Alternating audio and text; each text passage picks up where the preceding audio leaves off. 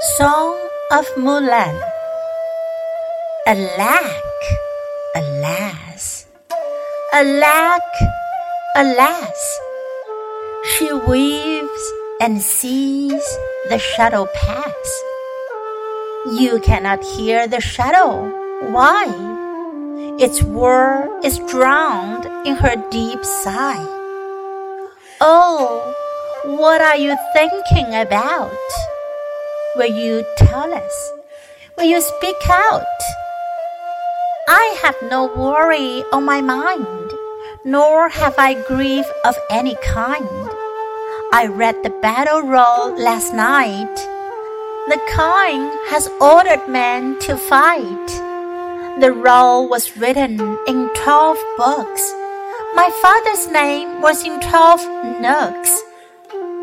My father has no grown up son, for elder brother I have none. I'll get a horse of hardy race and serve in my father's place. She buys a steed at eastern fair, a whip and saddle here and there. She buys a bridle at the south, and metal bit for the horse's mouth. At dawn, she leaves her parents by the city wall. At dusk, she reaches Yellow River's shore. All night, she listens for old folks' familiar call, but only hears the Yellow River's roar. At dawn, she leaves the Yellow River shore. To mountains black she goes her way. At night, she hears old folks' familiar voice no more, but only on North Mountains Tartar horses neighs. For miles and miles the army march along and cross mountain barriers as in flight. The northern wind has chilled the watchman's gone. Their coat of mail glistens in wintry light. In ten years, they've lost many captains strong, but battle hardened warriors come back in delight. Back, they have their audience with the Khan in the hall. Honors and gifts are lavished on warriors all. The Khan asks her what she wants as a grace a camel fleet to carry me to my native place. Hearing that she has come, her parents hurry to meet her at city gate. Her sister rouges her face at home. Her younger brother kills pig and sheep to celebrate. She opens the doors east and west and sits on her bed for a rest.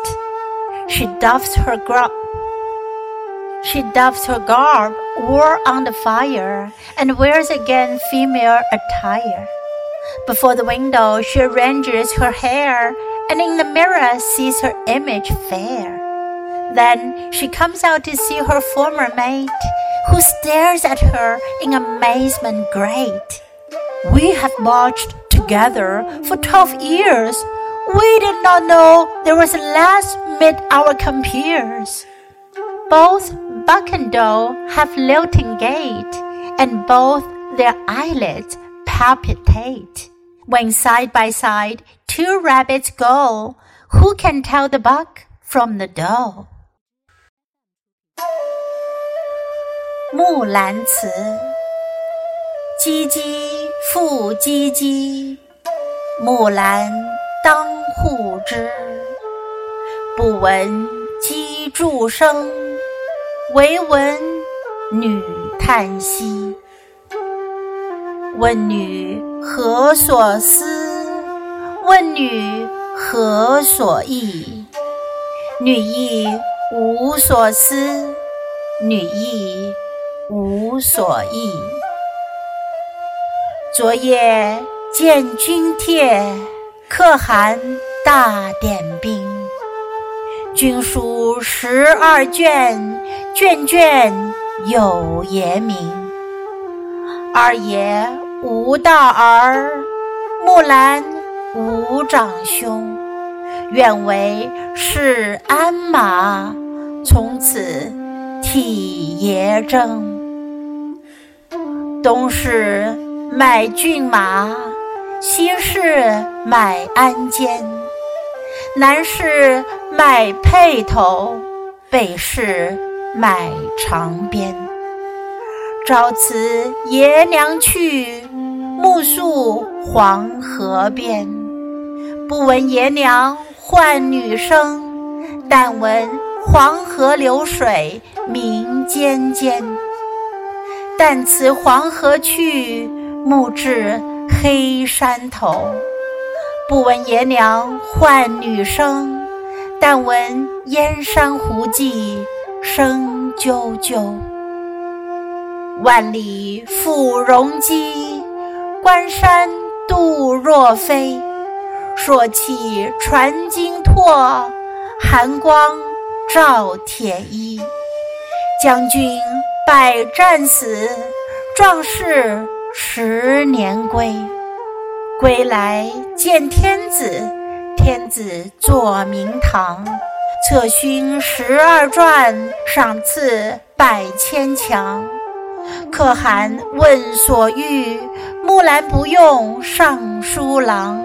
愿借明驼千里足，送儿还故乡。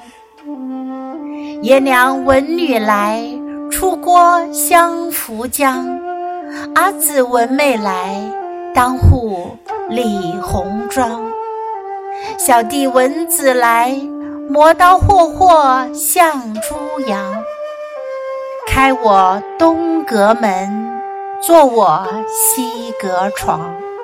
脱我战时袍，着我旧时裳。当窗理云鬓，对镜贴花黄。出门看伙伴，伙伴皆惊忙。同行十二年，不知木兰是女郎。雄兔脚扑朔，雌兔眼迷离。双兔傍地走，安能辨我是雄雌？